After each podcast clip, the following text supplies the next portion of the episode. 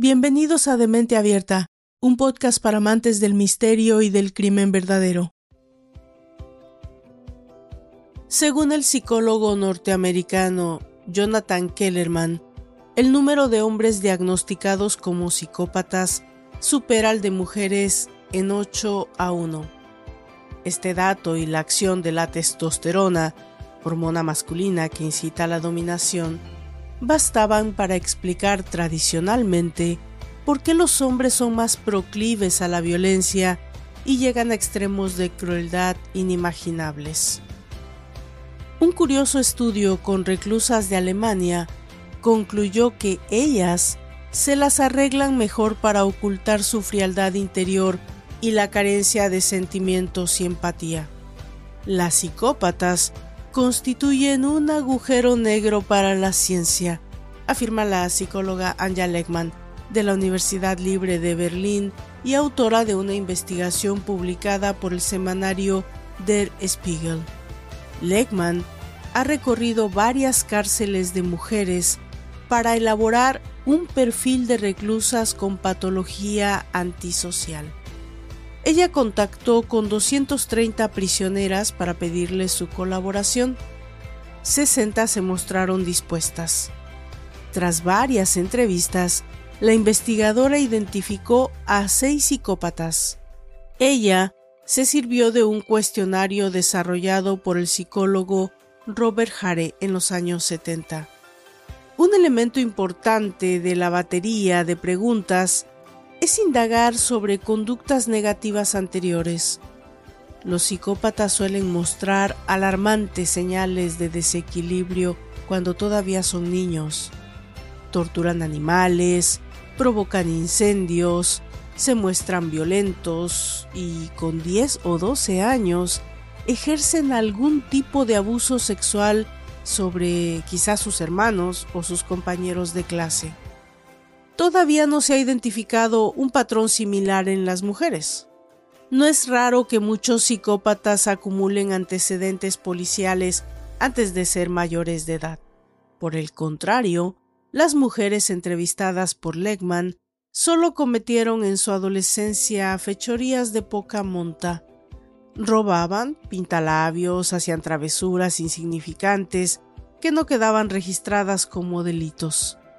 La investigadora alemana encontró en la cárcel a mujeres accesibles desde, digamos, un plano emocional.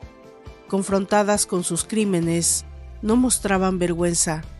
Les da igual cómo las perciban las demás. Lo que es extraño, porque a las mujeres suele importarnos mucho la imagen que transmitimos, explica Legman. A su vez, comentaban con frialdad los móviles de sus más horribles crímenes por ejemplo, se justificaban diciendo, me molestaba, quería echarme de la casa, así, sin más. Recuerda, la compasión le era desconocida. Son mujeres que pueden arrasar todo a su paso, irradian algún tipo de magnetismo sexual, aún las menos atractivas, presentándose a los hombres como una presa fácil. En realidad, quieren tener siempre el control pueden arruinar a su pareja mientras esté permanentemente sumida en un hechizo de indulgencia. Las seis delincuentes entrevistadas por Legman interpretaban el papel de mujer pasiva, agobiada, dependiente, para conseguir lo que querían. Las mujeres, además, se las arreglan mejor que los hombres para atenerse a las reglas sociales, al menos en apariencia. Muchos psicópatas quedan así fuera del radio de acción de la justicia. La combinación de estos factores convierte a las mujeres en las psicópatas perfectas. Esta conclusión es coherente con otros estudios, por ejemplo, mientras los asesinos en serie, hombres, matan durante unos cuatro años de media antes de ser arrestados, las mujeres tardan más de ocho en ser descubiertas y algunas han llegado a asesinar hasta durante décadas. Son discretas, no dejan la escena del crimen plagada de huellas, no causan una gran alarma social, dejando cuerpos diseminados por diferentes lugares, no se regodean sádicamente antes de matar, No torturan, no violan, no mutilan, escasamente lo hacen, no secuestran, a no ser que sean cómplices de un hombre, lo que sucede en un tercio de los casos. Ellas sencillamente matan, expone otro historiador social, Peter Bronsky, en su obra Female Serial Killers. Otra peculiaridad de las asesinas múltiples o en serie es que suelen conocer a sus víctimas. Son el marido, los hijos, la gente de su entorno, pacientes que cuidan en un hospital. Los psicópatas hombres, en cambio, eligen al azar. En el verano del 2006, una mujer de nombre Remedios Sánchez, conocida también como La Reme, fue detenida, acusada del asesinato de tres ancianas y la tentativa de asesinato de otras cinco. Su forma de actuar siempre era la misma. Se ganaba la confianza de las mujeres de avanzada edad, y cuando conseguía que la dejaran entrar en sus casas, las golpeaba y las estrangulaba. Después robaba todo lo que tuvieran de valor. Para unos era solo una ladrona que mataba a sus víctimas que no fueran capaces de identificarla. Para otros, una psicópata que no asesinaba por dinero, sino como manera de satisfacer su fantasía de poder. Bienvenidos pues a una entrega más de esta temporada intermedia de Demente Abierta, un podcast para amantes del misterio y del crimen verdadero. Yo soy Valdra Torres y pónganse cómodos para escuchar la historia de Remedios Sánchez. Comenzamos.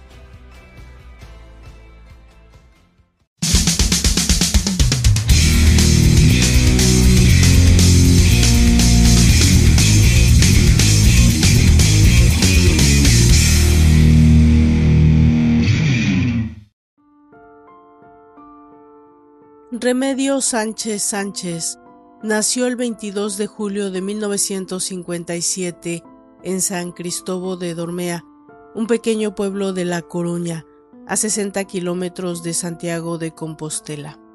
Sus padres, Enrique y Docinda, una pareja muy querida en el pueblo por su carácter afable, tuvieron 12 hijos. Remedios fue la tercera en nacer y la única niña. Enrique y Docinda trabajaban en las faenas del campo o cuidando vacas, como hacía la mayor parte de sus vecinos. Pese a lo pobres que eran, Beatriz Montero, prima de la futura asesina, recuerda que de niña Remedios era una persona cariñosa y amable. Siempre andaba haciendo bromas. En 1973, la familia se trasladó a Barcelona, creyendo que allí las cosas podrían irles mejor. Sin embargo, al poco de llegar a esta ciudad, el cabeza de familia se vio obligado a emigrar a Alemania para poder mantener a su mujer y a sus hijos. Según Jorge Jiménez, psicólogo, criminólogo y experto que elaboró el perfil de Remedios, la clave para entender su personalidad se encuentra en esos años de su infancia y su primera adolescencia, aunque delante de los demás siempre intentaba aparentar que ser tan pobre no la hacía infeliz, en realidad aquella época la dejó muy marcada. Por eso, de adulta, lo más importante para ella sería siempre evitar volver a ser pobre.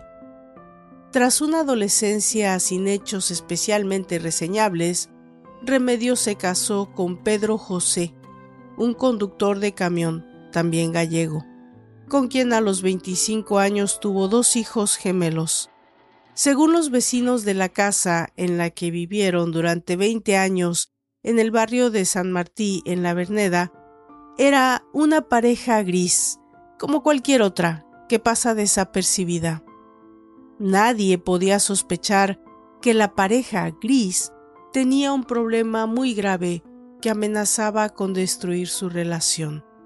Remedios era ludópata y gastaba en el bingo todo lo que ganaba su marido. Pedro José, que también había sido un niño pobre de pueblo y cuya única obsesión era conseguir ahorrar un poco, estaba desesperado. Para el perfilador Jorge Jiménez, está claro que a nivel psicopatológico, la ludopatía como una patología del control de los impulsos sí genera en las personas que la sufren unas condiciones a nivel familiar bastante problemáticas. Siempre tienen necesidad de dinero para jugar. Perder les produce estrés. Tienen que mentir. Tienen que embaucar.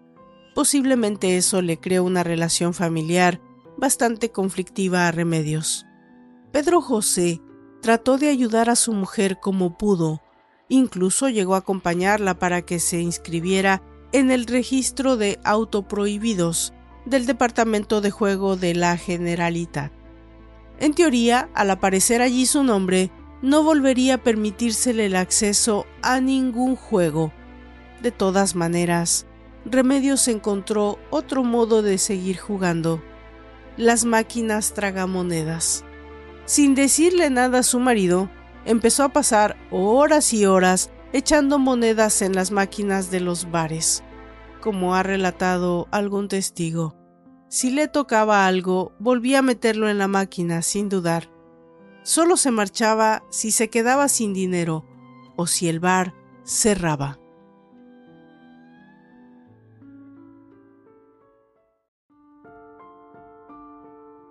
Durante dos décadas, Pedro José soportó la enfermedad de su mujer pero cuando sus hijos cumplieron 20 años, habló con Remedios para poner fin a la relación, y ella accedió de buena gana. También estaba harta de su matrimonio. La única razón por la que había soportado tantos años al lado de su marido, según ella, era porque no quería que sus gemelos vivieran sin un padre. Sin embargo, al llegar el momento de tomar la decisión de con quién se marcharían, sus hijos eligieron irse con su padre, con Pedro José. Tras divorciarse, la adicción al juego de remedios fue a peor. Ahora ni siquiera tenía que ocultar lo que hacía. Podía pasarse todo el tiempo que quisiera jugando.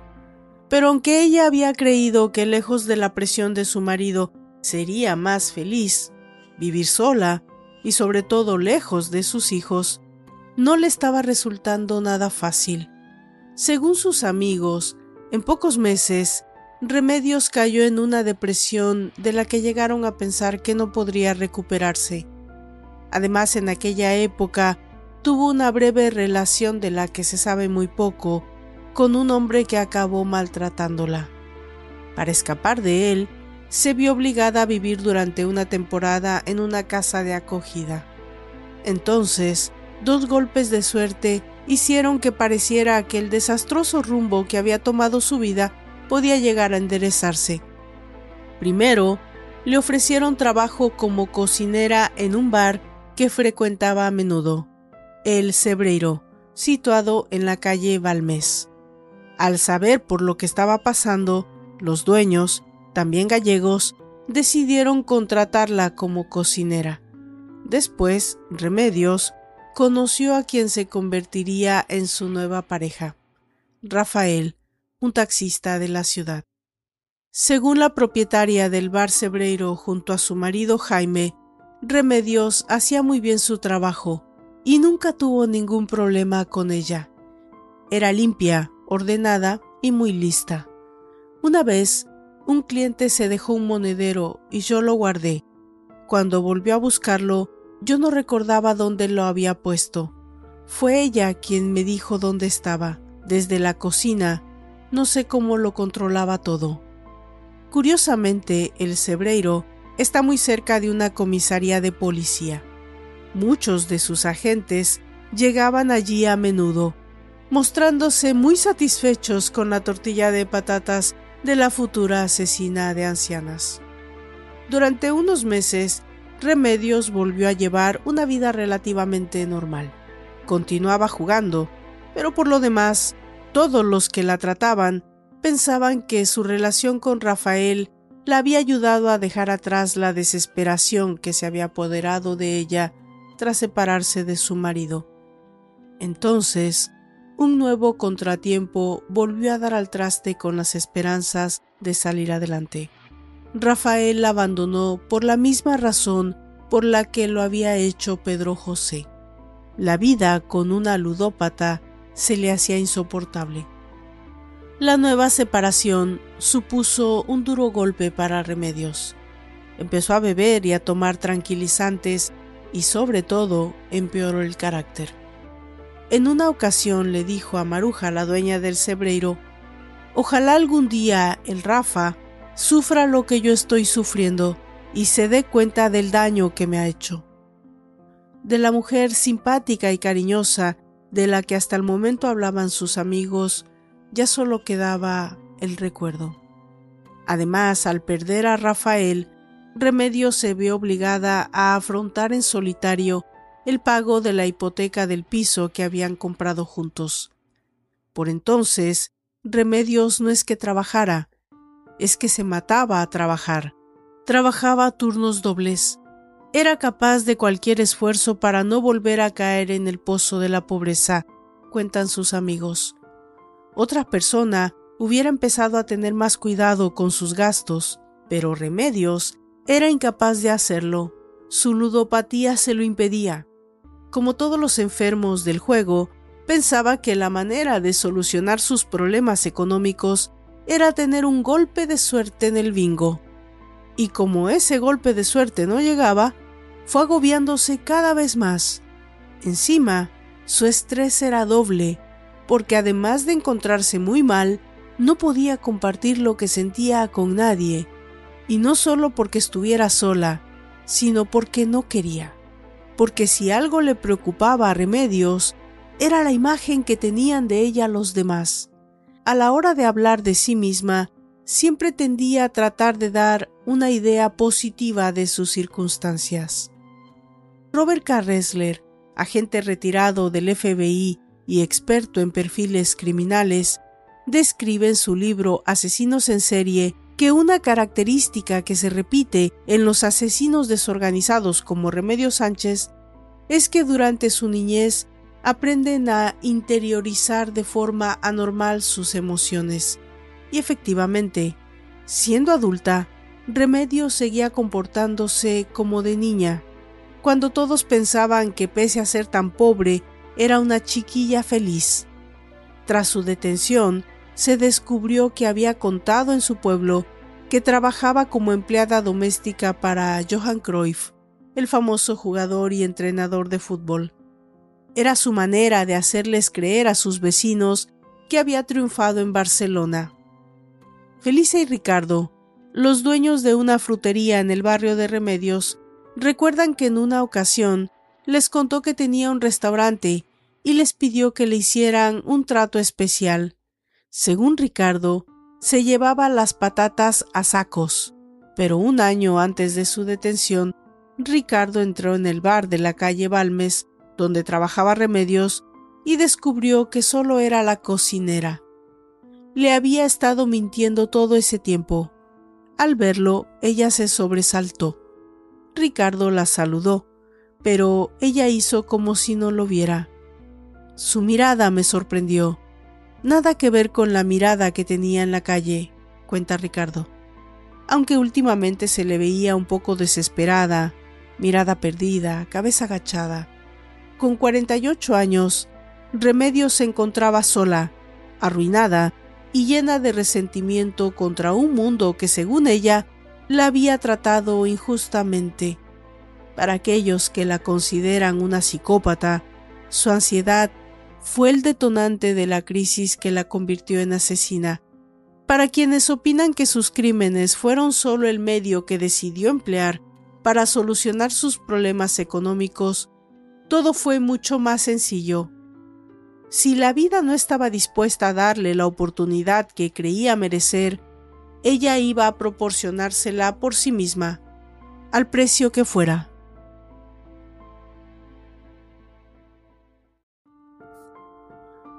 La primera vez que Remedios Sánchez mató fue el 10 de junio del 2006. Su primera víctima, Josefa C una viuda de 83 años que vivía sola. Era una vecina del barrio a la que había conocido hacía solo una semana. El 10 de junio, Remedios se presentó a casa de Josefa y ésta le abrió la puerta sin sospechar ninguna posible mala intención por su parte. Ya en el interior de la vivienda, cogió un cuchillo e intentó apuñalar a la anciana que trató de defenderse. Al contar, según el escrito de la Fiscalía, con una fortaleza física importante, Remedios redujo con facilidad a su víctima. Le puso un tapete alrededor del cuello y la asfixió mientras le tapaba la nariz y la boca, empujándole la cabeza contra el sillón con tanta fuerza que le rompió la nariz. Después de matarla, le robó las joyas y el dinero. Pocos días después, una amiga de la víctima, otra anciana llamada Dolores C., también viuda, se encontraba preparando unas albóndigas para su nieto cuando llamaron a la puerta. Era una conocida suya, la Mari. Quería hablar con ella, pero como estaba muy ocupada, Dolores le dijo que no tenía tiempo para charlar. Además, la muerte de Josefa la había dejado muy triste y también un poco asustada. No se sentía con ganas de hablar con nadie. Entonces, Mari preguntó por Josefa. La han matado a la pobre, respondió Dolores, con voz temblorosa, casi a punto de echarse a llorar. Ha sido horrible, horrible. ¿Quién ha podido hacerle algo así a ella que nunca molestó a nadie? Al escuchar aquello, la otra mujer reaccionó con sorpresa y se marchó, prometiendo volver más tarde.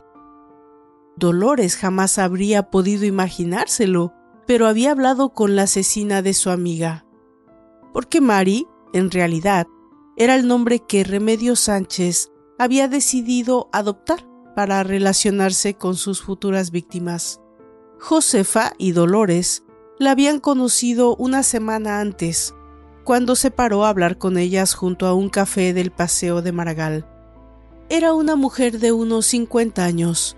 Nos dijo que no se sentía bien y que no encontraba las llaves de su casa así que la invité a la mía a tomar una manzanilla, explicó Dolores en una entrevista. Como tenía comida de sobra, se quedó a almorzar. Era muy amable. Me contó que tenía dos hijos. A los postres llegó Josefa, y como se cayeron muy bien, la mujer que acabábamos de conocer le pidió su dirección para ir también a visitarla. Ninguna de las dos sospechó que su nueva amiga pudiera tener malas intenciones. ¿Cómo iba a pensar que esa mujer tan amable era una ladrona y una asesina? Contó Dolores. Parecía una buena mujer, sencilla, de pueblo. Iba algo desarreglada y toda vestida de negro. Mi amiga y yo éramos muy confiadas. Cuando me enteré, me temblaron las piernas. Menos mal que no la dejé entrar de nuevo en casa cuando lo intentó. No he vuelto a ser la misma desde que pasó aquello. La muerte de Josefa apenas mereció una escueta nota en los periódicos. Animada por el éxito de su primer ataque, Remedios siguió dando paseos por el barrio en busca de futuras víctimas. El modus operandi de la que pronto sería conocida como la Mataviejitas fue en todas las ocasiones muy parecido a la que empleó la primera vez. Merodeaba por las calles de los barrios que frecuentaba para seleccionar a su víctima, tratando de decidir cuál de las ancianas que se cruzaba con ella podía tener más posibilidades de vivir sola. Si veía a una mujer mayor volviendo de las compras cargada de bolsas, significaba que no tenía nadie que la ayudara así que poniendo cualquier excusa se acercaba a ella y entablaba una conversación que le permitía obtener más datos para decidir si le convenía hacerse su amiga o no. Luego, una vez que tenía claro que había elegido correctamente, conseguía que su víctima la dejara entrar en su casa utilizando las más variadas excusas. Llama la atención que Remedios buscara a sus víctimas en su entorno cercano. Todas las mujeres a las que atacó vivían en el barrio del Bar Cebreiro y en el de su casa. Pero aunque hubiera sido más seguro que matara lejos de casa, los expertos en psicopatología saben que los criminales desorganizados acostumbran a actuar en la zona donde se llevan a cabo sus actividades rutinarias. Es el lugar donde se sienten seguros, su territorio. Ocho días después de su primer asesinato, Remedios entró en un edificio detrás de Rosa R., de 80 años. Le contó que era la novia de un vecino y le pidió referencias sobre su supuesta pareja. Cuando se ganó su confianza, le pidió entrar a su vivienda. Empezó a propinarle puñetazos y patadas y la estranguló hasta hacerle perder el conocimiento. Al marcharse, Remedios creyó que su víctima estaba muerta, pero se equivocó. A pesar de su avanzada edad, Rosa había sobrevivido a la brutal agresión. El 21 de junio, Remedios subió en el ascensor con Rosario M, de 87 años, y cuando ésta abrió la puerta de su casa, la cogió por el pelo, la empujó detrás del domicilio y comenzó a golpearla.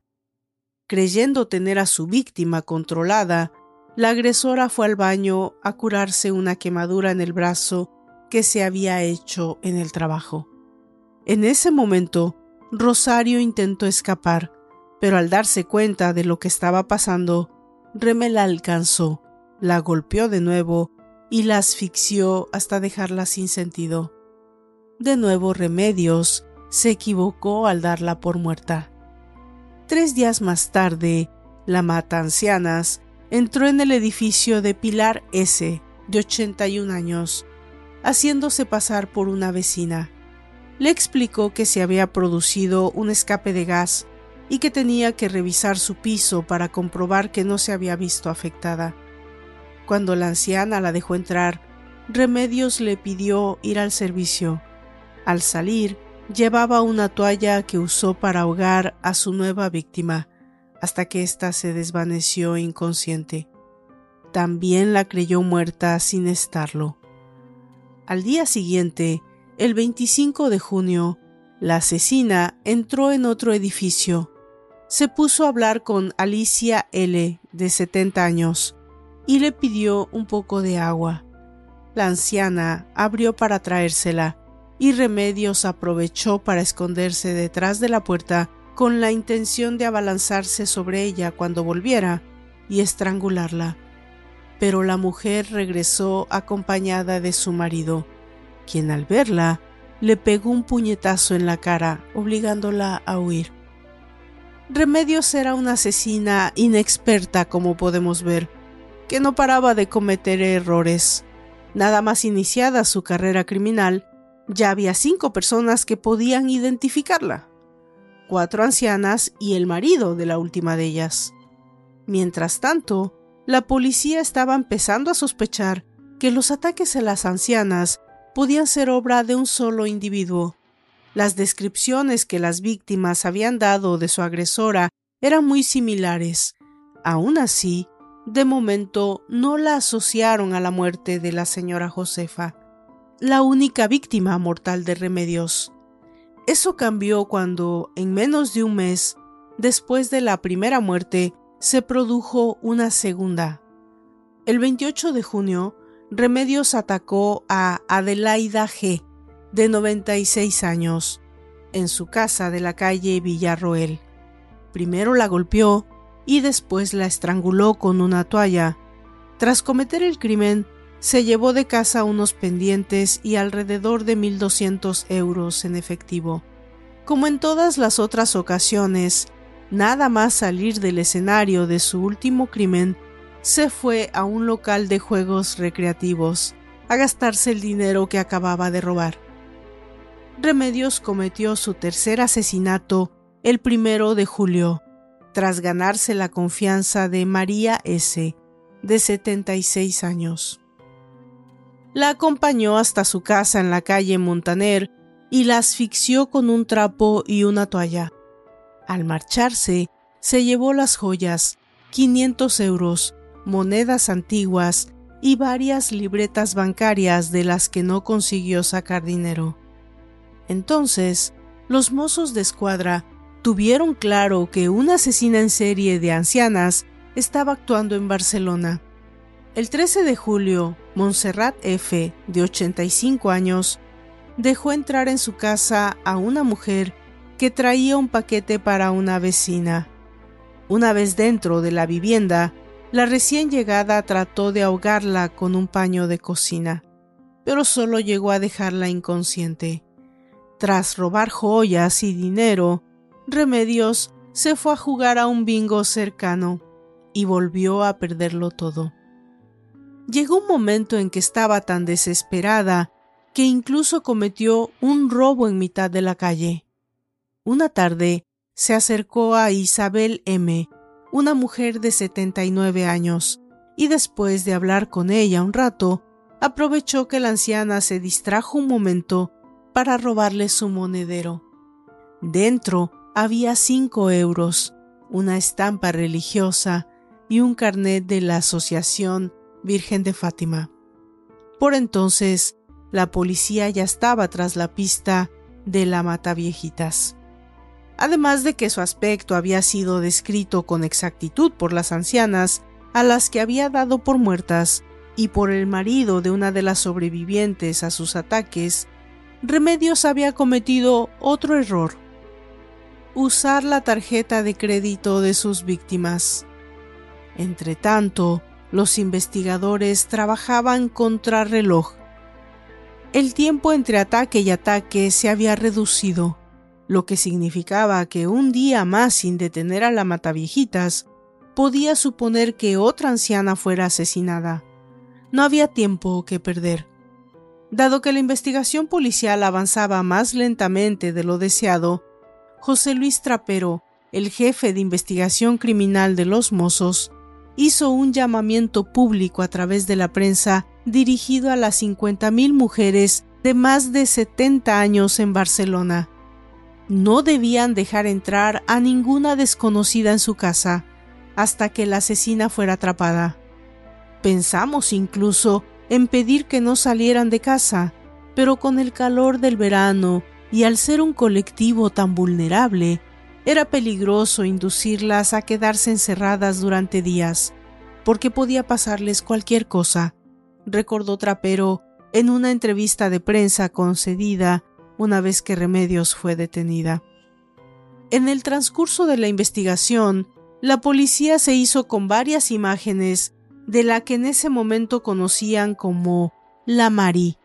La primera había sido tomada por la cámara de video de una sucursal de un banco, y en ella aparecían la asesina y Dolores, la mejor amiga de Josefa, la primera víctima, el día en que se conocieron.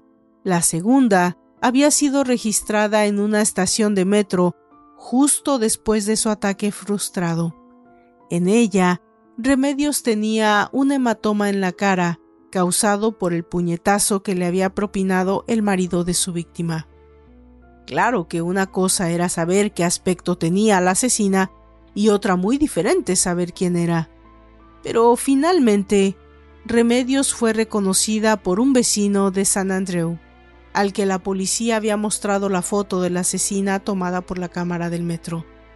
Para entonces, los mozos llevaban días enseñándosela a cientos de personas sin conseguir resultado alguno.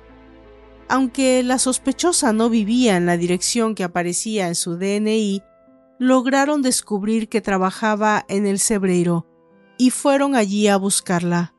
Como Remedios no estaba trabajando, siguiendo las indicaciones de los dueños del bar, fueron a su vivienda, pero tampoco la encontraron en casa. Tras averiguar su número de teléfono móvil, la policía decidió rastrearlo para localizarla usando el International Mobile Equipment Identity, IMEI, un código pregrabado que llevan todos los teléfonos móviles que permite conocer la zona en la que se encuentran en todo momento cada aparato. No importa que el usuario no lo esté utilizando, es suficiente con que el móvil esté encendido, pues el email se transmite a través de la red al conectarlo. Dispuestos a atraparla de una vez por todas, más de 200 agentes salieron a peinar las calles con la misión de encontrarla. Lo que más temían era que hubiera decidido matar de nuevo y no fueran capaces de detenerla a tiempo. El inspector José Luis Trapero fue uno de los policías que buscó a Remedios Sánchez aquel día. Según su propio relato de los acontecimientos, estaba ya cansado de dar vueltas cuando le llamaron la atención los neones de un bingo de la calle Provenza, junto al Paseo de la Gracia. Dado que los policías habían barajado desde el principio que una de las razones por las que la Mataviejitas podía asesinar era conseguir dinero para satisfacer una adicción al juego, a Trapero se le ocurrió echar un vistazo en el interior del local, así que entró con un compañero y... ¿Qué fue lo primero que vieron? A una mujer morena metiendo monedas de forma compulsiva en una máquina tragamonedas. Era Remedios. Al ser detenida, la mujer no ofreció resistencia alguna se limitó a decir que no entendía por qué la estaban arrestando. ¿A cuento de que le estaban deteniendo si ella no había hecho nada? Pero al examinar su bolso, los policías encontraron una agenda en la que había dejado anotada la dirección de Josefa. Estaba claro que no se habían equivocado. Era la asesina. Después, los agentes llevaron a cabo un exhaustivo registro del domicilio de Remedios, en el que ella estuvo presente. En una entrevista de prensa, el policía que dirigió el registro, el subinspector Joseph Porta, explicó que la mujer lloraba, gritaba, pedía explicaciones, tuvo varios ataques de nervios. Fue la primera y última vez que la Mataviejitas perdió la calma. En su casa había guardadas más de 250 joyas y todo tipo de objetos de valor sustraídos a sus víctimas. El informe elaborado por los mozos de escuadra describe al detalle el resultado del registro. En todas las habitaciones, la policía encontró algo robado, en la cocina se hallaron un total de seis cajas con joyas, tres libretas bancarias y dos tarjetas de crédito de María S., una de las víctimas, mientras lo único que Remedios decía era que todo había sido un error. Según ella, la policía la había confundido con otra persona, una tal Marie, una mujer de la que no sabía gran cosa excepto que le había alquilado una habitación de su casa. Las joyas que había encontrado la policía eran suyas, estaba segura. Sin embargo, como las pruebas reunidas por los investigadores permitían acusarla formalmente, el juez pudo decretar su prisión provisional. Remedios era una asesina torpe y desorganizada, según Trapero. Hacía tiempo que no trabajaba un caso en el que reuniera tantas pruebas incriminatorias. Al confirmarse la detención de Remedios y amparándose en la alarma social generada por el caso, el Ayuntamiento de Barcelona decidió ejercer la llamada acción popular, que supone la interposición de acciones penales por parte de personas distintas del perjudicado y el Ministerio Fiscal. La noticia cayó como un jarro de agua fría entre sus amigos y conocidos. A todos les costaba creer que la Reme hubiera sido capaz de matar. Era una persona buenísima, muy maja. En la vida lo hubiera pensado. Era muy equilibrada y tranquila. Podías hablar con ella de cualquier cosa. Cuando Jaime me enseñó su foto en el periódico, pensé que se había equivocado, afirmó Sandra una joven clienta que trabajaba en una agencia de viajes cercana al Cebreiro. Para Maruja, la propietaria del bar, la noticia fue un golpe duro. Era la trabajadora más noble que he tenido en los 35 años que llevo en la hostería. Nunca le pesó la faena, nunca tuvo un mal gesto en estos dos años y medio, dijo. Según Jaime, el marido de la propietaria, Remedios era amiga de todos. Incluso los mozos de la comisaría de aquí al lado la querían mucho. Remedios Sánchez fue juzgada por tres delitos de asesinato, otros seis en grado de tentativa, siete delitos de robo con violencia, otros dos en grado de tentativa y una falta de hurto. Parapetadas tras una mampara para evitar ser vistas por la acusada, todas las ancianas que sobrevivieron a sus ataques le reconocieron como la persona que intentó acabar con sus vidas. No me dejó ni un euro en la casa, explicó Montserrat F. Tengo grabados a fuego sus brazos en mi cuello, relató Alicia L. Me ha destrozado la vida. Desde entonces estoy con medicación. Cuando le llegó la hora de hablar, Remedios dijo que ella era incapaz de hacer una cosa así y siguió insistiendo en su historia de la Mari. A lo que ya había contado antes, añadió que la mujer Usaba guantes de látex por su trabajo como enfermera y que fue quien le permitió entrar en los domicilios de las víctimas. Ella había robado con su ayuda, eso era cierto, pero no había matado. No era una asesina, y si la estaban identificando las víctimas, era solo porque la habían visto en la televisión. Hasta llegó a negar que fuera ludópata. Sí, yo iba al bingo, pero no tenía adicción, dijo. El 3 de julio del 2008, la audiencia de Barcelona condenó a Remedio Sánchez Sánchez a 144 años y 7 meses de prisión. Además, la sentencia la condenó a pagar indemnizaciones de entre 19 mil y 120 mil euros a sus víctimas o a sus familias. Para el tribunal, la historia de la acusada sobre la Mari era absurda. Sus declaraciones al respecto habían sido inconsistentes y contradictorias. Era obvio que se trataba de una mentira. Además, de acuerdo con la sentencia, los delitos juzgados eran merecedores de una gran repulsa social, ya que todas las víctimas eran ancianas, especialmente vulnerables, por las limitaciones físicas y psicológicas propias de su edad, razón por la que fueron elegidas por Sánchez, que aprovechó la bondad e ingenuidad de las mismas para acceder a sus domicilios y realizar los hechos. La sala entendió que Remedio Sánchez asumió conscientemente que podía causar la muerte de las tres ancianas con los agresivos ataques que desarrolló y que conocía el peligro concreto que creó con su conducta para la vida de las víctimas, a pesar de lo cual ejecutó la acción, aceptando la producción del resultado.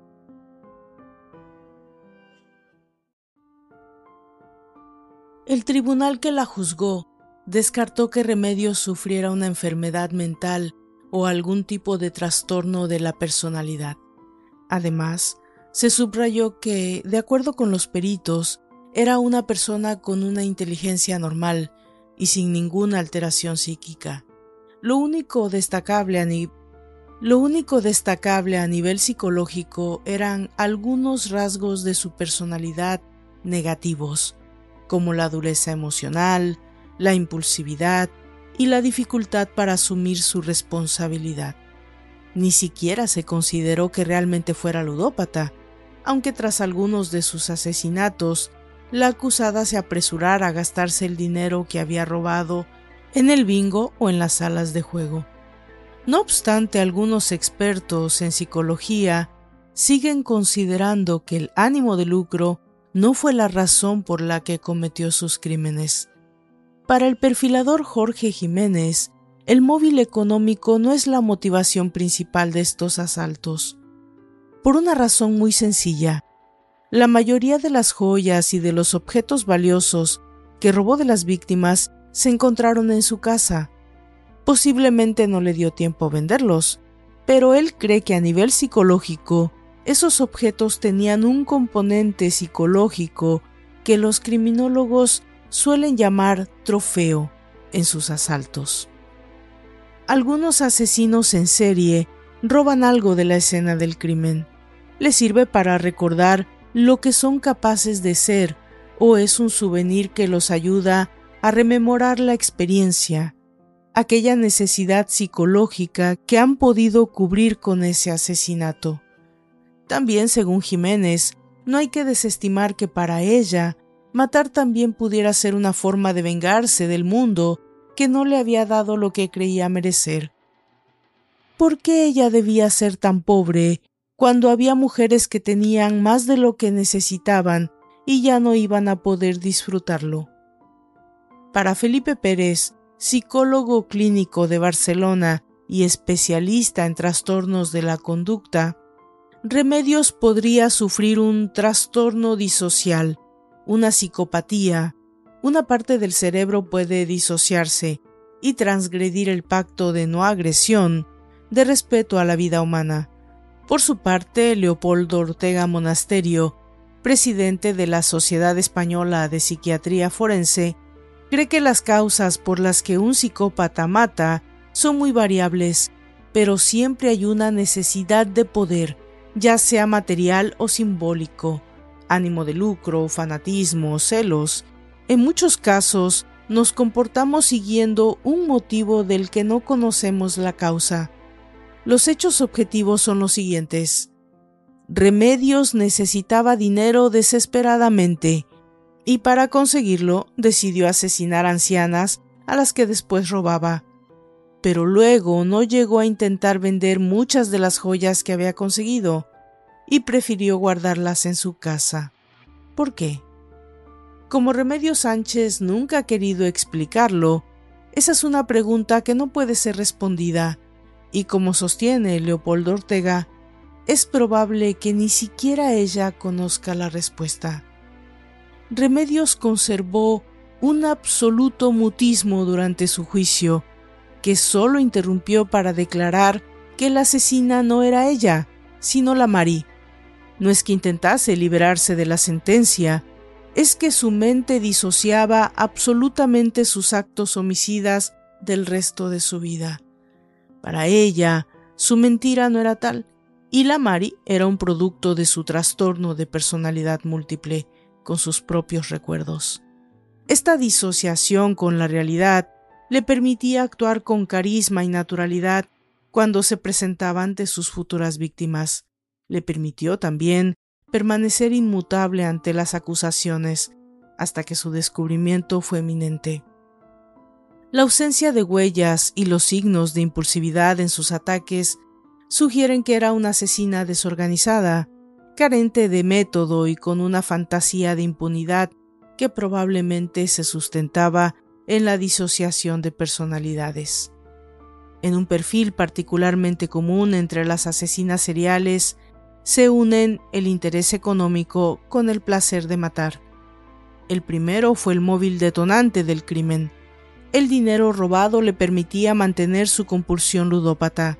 Sin embargo, el goce homicida se evidencia en el uso del estrangulamiento, un método habitual entre los asesinos en serie, ya que garantiza una muerte lenta que pueden observar y sentir así como en el hecho de que conservara las joyas, trofeos que guardaba en casa, objetos que le permitían revivir el momento en que tuvo el poder absoluto sobre otra vida.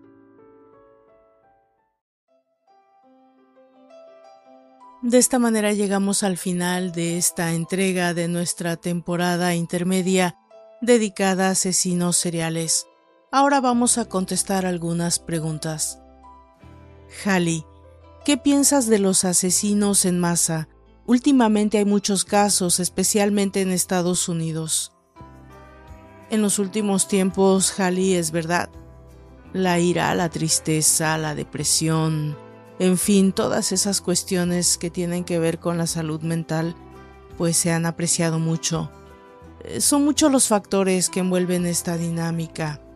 Yo no pretendo justificar de ningún modo ningún acto de violencia. No existen motivos que justifiquen el asesinato, por ejemplo, de 19 niños.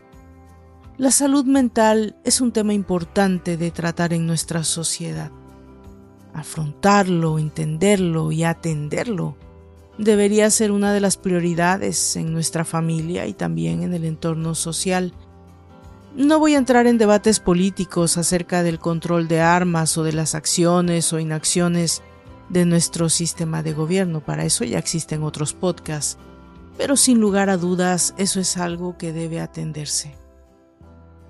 Damien, ¿por qué crees que las personas se vuelven fan de los asesinos seriales? Antes de contestar a tu pregunta, Damián, déjame de acotar que sería una generalización absurda hablar de que a todo el mundo le atraen los perfiles psicopáticos.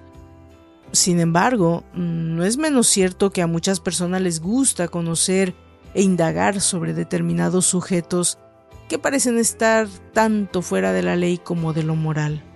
En webs como Reddit, por ejemplo, algunas personas se enorgullecen de llevar tatuados los rostros de Eric Harris, de, de Dylan Kebold, eh, estos jóvenes que perpetraron la masacre de la escuela secundaria de Columbine.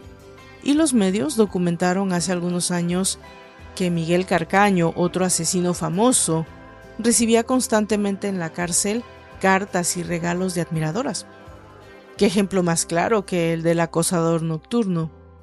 Yo creo que también en los últimos años muchas series de televisión han investigado la personalidad del asesino y, o del psicópata, tratando quizá de que el televidente empatice con él, o por lo menos se divierta con su curioso y extravagante comportamiento. Podemos citar algunas como Dexter, Killing Eve, You, La Serpiente y la lista es inmensa. No es casualidad tampoco que al mismo tiempo salgan más películas que nunca que tratan de humanizar al villano clásico contando su punto de vista. ¿no? Tenemos otros ejemplos también, como el Joker o Maléfica.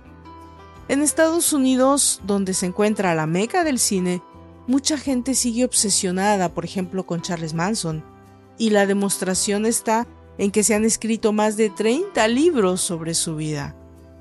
Con todo esto quiero decir que cada vez estamos más expuestos a recibir información errónea, a ser sublimados con el marketing jugoso en que se han convertido estos asesinos seriales. Andrea, ¿sientes empatía por ciertos asesinos seriales? Andrea, siento empatía por todos los asesinos, porque ellos desperdiciaron su vida el hecho de que llegaron a convertirse en monstruos y cometieron actos tan violentos para sentirse bien o para satisfacer un instinto primario es terrible. Lo que es incluso peor es que muchos de ellos pensaban que lo que estaban haciendo estaba bien, o simplemente no les importaba, o no les afectaba. Ojo, eso no significa que yo crea que sean inocentes o que tengan justificación sus actos horribles para nada. No entiendo por qué hicieron las cosas que hicieron, y tal vez esa sea la búsqueda de mi vida. Pero siempre voy a sentir pena por lo que vivieron y lo que creyeron que tenían que hacer, los sentimientos de desesperación que tuvieron. Siempre voy a sentir una tristeza persistente al saber que hay personas que son llevadas al borde de la locura porque no se sienten aceptados ni amados. Rosa, ¿quién en tu opinión de todos los sospechosos asesinó a la Dalia Negra? Ah, Rosy, aquí creo que voy a crear un poco de controversia, pero si me pides mi opinión, pues la doy. Hay un personaje que no fue muy estudiado pero que me rondó mucho la cabeza cuando hice la investigación del caso. Su nombre es Carly Ferran. Esta chica transexual, compañera de cuarto de Elizabeth, y la última persona que fue vista con ella antes de su muerte. Además, el informe de la policía de Los Ángeles afirma que la llamada anónima que reveló el paradero del cuerpo la hizo una mujer con voz grave. O sea, esta chica que nació como chico y se llamaba Carl Ferret, idolatraba a la Dalia y tras someterse a varias cirugías de cambio de sexo en el mercado negro con bastante poco éxito, empezó a teñirse el pelo de pelirrojo, a vestirse con la ropa de Elizabeth y a tratar de parecerse lo más posible. ¿Qué sería de ella? ¿Qué fue de su vida? Indaguemos un poco, tal vez develemos el misterio. Puede ser. Emmy, ¿Cuál para ti ha sido el asesino más inteligente de la historia? Respuesta corta, Emi. El que todavía no atrapan. Y ahora tu mente hace círculos en este momento. Sí, es ese que pensaste, Emi. Sin duda es el que estás pensando. Y bueno, de esta manera me despido, no sin antes invitarlos a que dejen sus mensajes de voz, a que me dejen preguntas escritas o comentarios. Los responderé todos sin duda. Gracias a todos por los buenos deseos y los mensajes lindos. Nos vemos hasta la próxima. Yo soy Valdra Torres y esto es De Mente Abierta, un podcast para amantes del misterio y el crimen verdadero. Hasta entonces.